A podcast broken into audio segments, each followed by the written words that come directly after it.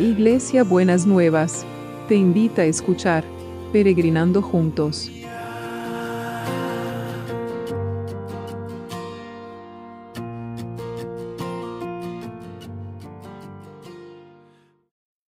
Buenos días mis peregrinos y peregrinas, ¿cómo andamos para empezar este lunes?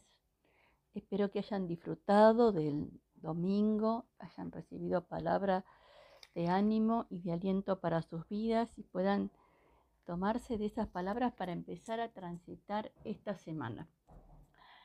Entonces vamos a, a pensar que vamos a poner nuestra mirada en la realidad, pero también en la capacidad que Dios tiene para ir transformando cada una de las cosas que, que estamos viviendo, como bajar los contagios, bajar las muertes, y, mejorar la situación de, en, alrededor de cada de nuestros países en América Latina y los que están en Europa ya están mejorando su, su situación en el hemisferio norte, ¿no es cierto? Entonces, hoy vamos a verlo a partir de Isaías 65, el versículo 16, en Dios habla hoy, que dice así, cualquiera que en el país pide una bendición, la pedirá al Dios fiel y cualquiera que en el país haga un juramento, jurará por el Dios fiel.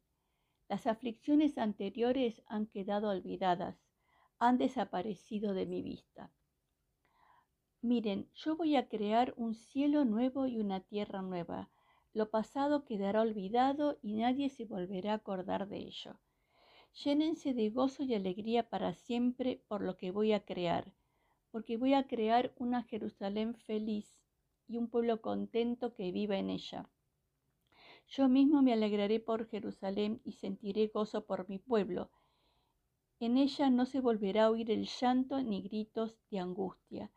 Allí no habrá niños que mueran a los pocos días, ni ancianos que no completen su vida.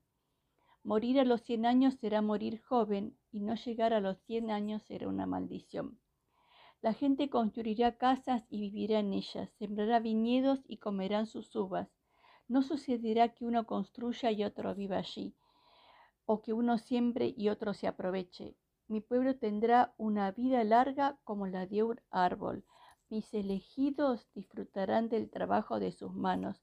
No trabajarán en vano, ni tendrán hijos que mueran antes de tiempo, porque son los descendientes de los que el Señor ha bendecido y lo mismo serán sus descendientes.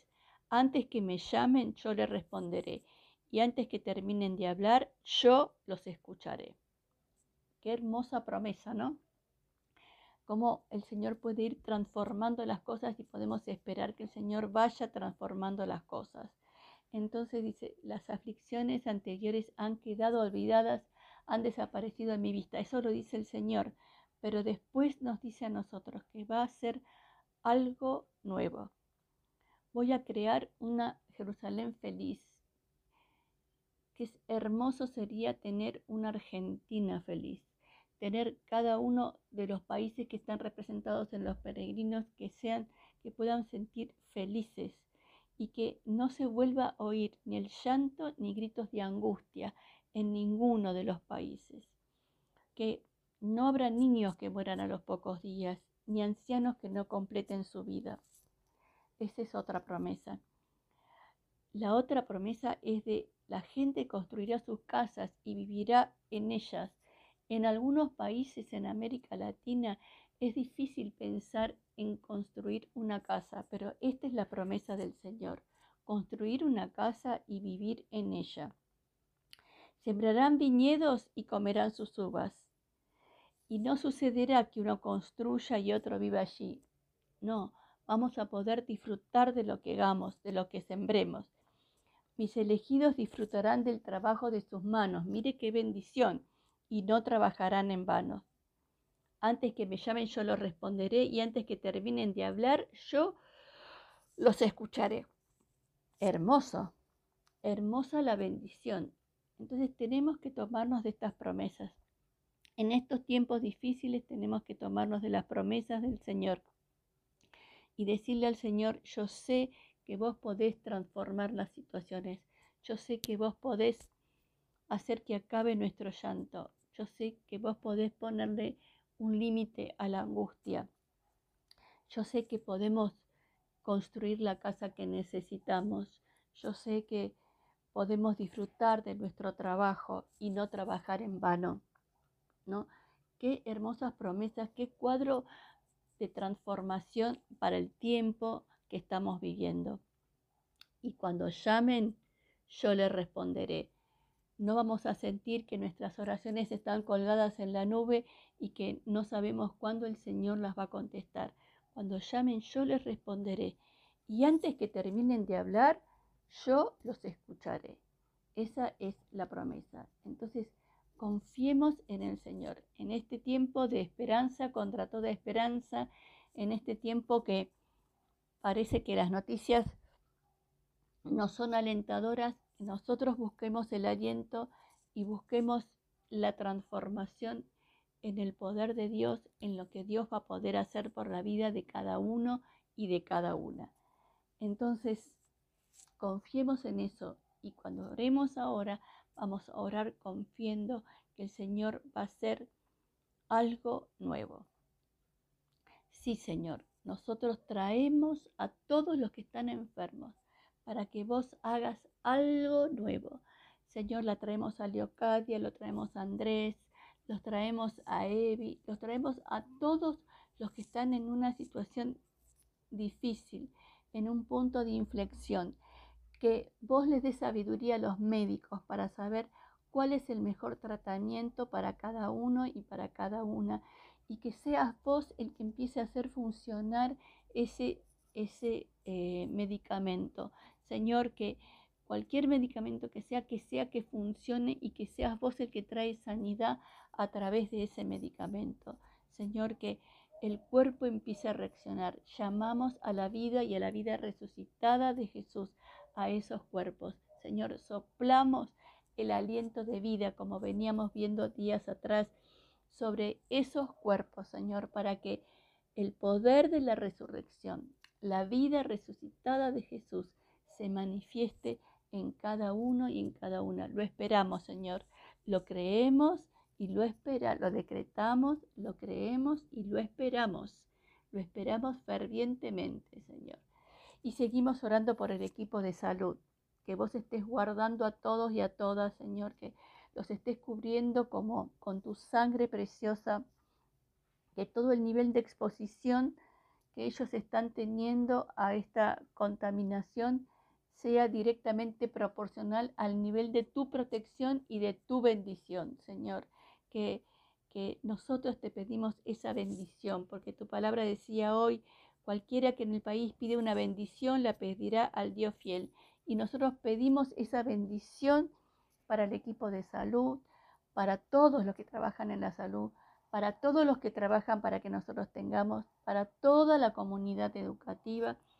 Señor, que tu bendición de cuidado y de protección esté sobre cada uno y sobre cada una. Y te damos gracias, Señor, y te damos gracias. Y también, Señor, en esta semana que empieza, nos tomamos de la promesa del Señor. Mis elegidos disfrutarán del trabajo de sus manos, no trabajarán en vano. Señor, que cada uno y cada una pueda disfrutar del trabajo de sus manos y que si tienen que reciclarse, si tienen que repensarse para adelante, para reacomodar todo lo que es lo laboral, que vos les des la creatividad y la sabiduría necesaria para que lo puedan hacer, para que el trabajo que hagan no haga en vano, que oramos por salarios justos, oramos por una retribución justa, oramos para que eh, cada mes cada familia tenga lo que necesite para poder vivir, Señor, y que puedan vivir del fruto de su trabajo, Señor, y que vos multipliques lo que hay en cada mesa, que a nadie le falte el pan, Señor, porque es tu bendición la que enriquece y no añade tristeza consigo. Entonces, Señor, nosotros creemos en esa bendición, creemos que vos lo podés hacer y confiamos en que lo vas a hacer. En el nombre de Jesús en el nombre de Jesús. Amén y amén. Bueno, ¿y cómo va a ser el abrazo de hoy? Bueno, el abrazo de hoy me parece que se sintetiza, eh, a ver, en dos, en, dos, en dos eh, etapas, en dos momentos, ¿no es cierto? Primero, porque voy a crear un país feliz y un pueblo contento que viva en ella. El país donde estás, mi peregrino, mi peregrina, el Señor lo va a crear feliz y va a tener un pueblo contento que viva en ella. Porque antes que me llamen, yo le responderé. Es la otra parte del abrazo. Y antes que terminen de hablar, yo los escucharé. Entonces, yo voy a crear un país feliz y un pueblo contento que viva en ese país. Porque antes que me llamen, yo les responderé. Y antes que terminen de hablar, yo los escucharé. Hermoso, precioso el abrazo. Así que que el Señor los llene de esta bendición, que se tomen de las promesas, lean en su Biblia este pasaje de Isaías 65 y tómelo para usted, para, para su vida y repítaselo, grábeselo en su cabeza y la palabra de Dios no vuelve vacía, sino que da el fruto para el cual fue enviada. Que el Señor los re que te bendiga, que tengan un lunes bendecido por el Señor. Beso enorme a todos y a todas.